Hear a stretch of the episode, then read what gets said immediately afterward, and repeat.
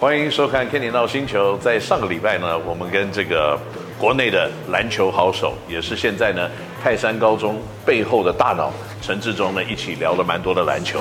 那今天呢，我们要继续跟陈志忠稍微聊一聊，就是也许在你过去打篮球的一些经验，还有你成长的过程，你有什么不同的一些经验哦？那在篮球的打篮球的时代。当时你十八岁就已经进入了职业球队，那跟现在的环境不一样的是呢，现在你可能要打完 UBA 或打了三年以后，你才能进入选秀会。可是当时你已经十八岁，刚从高中毕业，你就已经在职业队里面，然后还要兼顾大学的课程，在这样子长久的一个篮球的经验里面，有没有什么特别的一场比赛，让你觉得哇，这个印象深刻？这个真的是我一辈子忘不了的一个事情。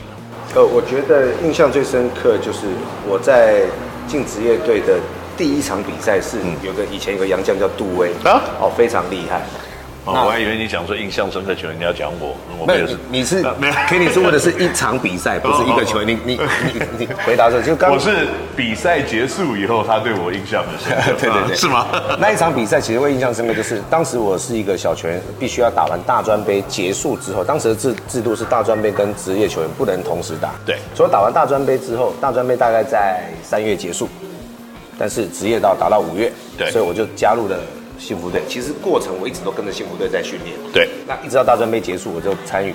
那参与前几周基基本上我才正式参与，我都在旁边看。嗯哼。然后一直到记得那一次在屏东，然后老教练是李清奇教练。那过去老教练他们的辈分那种威严是很重的。那可是那个时候会出现一个状况，就是刚好 CBA 引进大量的外籍球员。对。最早期只有雷克斯。对，红国只有个雷克斯打甲组联赛，可是 CBA 开始各队会有两个。到四个，两个上场，两个上场可以打。对，其实文化的冲击，然后外国人来到台湾，他不知道你台湾的文化什么什么的，包含外国教练在台湾执教也不知道哦，原来清明节要放假，哦，这个都很多文化的冲击。可是那个时候其实文化冲击对我来讲还好，而是我知道球员的一个球场上的态度跟礼貌跟伦理，即便你再强，你都不能在球场上去做。抗拒，或者是跟教练有一些不对的状况。对，我觉得这是一个，当然第一个不尊重教练。那个时候杜威非常强，哇，德文王又很厉害，就是台湾的艾弗森。对对，可是，在屏东有一场，他突然间被换下去，然后教练再换他上场，他就不上去了。那其实教练换他下来一定有原因嘛？对。那教练再换他上去，他觉得你换我的时机不对，对，他就拒绝出赛。那当下。李清宇教练就因为那时候我换好衣服热身，我在旁边坐板凳坐了快四十八分钟。嗯，李清宇教练说：“你不打，好你走。”当天回到饭店就叫球队管理把他订飞机，要订机票，隔天就把他送回台北，就就走了。隔天教练就说：“你先发。”我马上啊，我我我昨天没有上场，你今天叫我先发，我也吓到。可是我其实很开心，当然会吓到，但你说年轻球员想冲，突然间教练就是这样子发生的。对，那那个老教练就说。洋将可以做的事情，你也可以做，你就做吧。那我那时候心里想说，杨绛可以做的事情，我也可以做。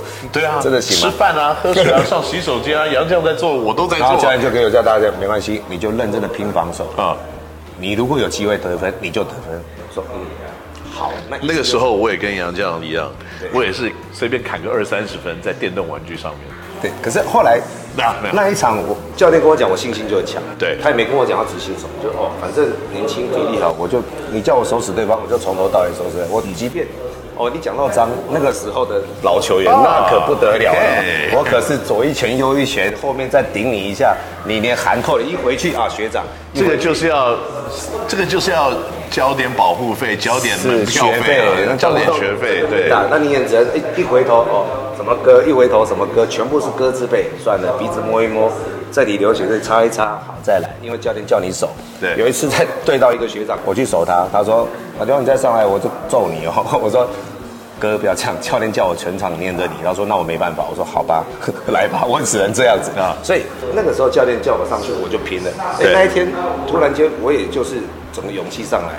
啊也，我忘记得了几分，好像得到十分左右，然后一打，我说我上了三十几分钟。对，后来我就变成是教练在主要轮替的阵容里面。对，那一场就是我一进到职业队，真的是杨将给我机会。嗯哼，他如果不跟，因为当时杨将都是一大一小。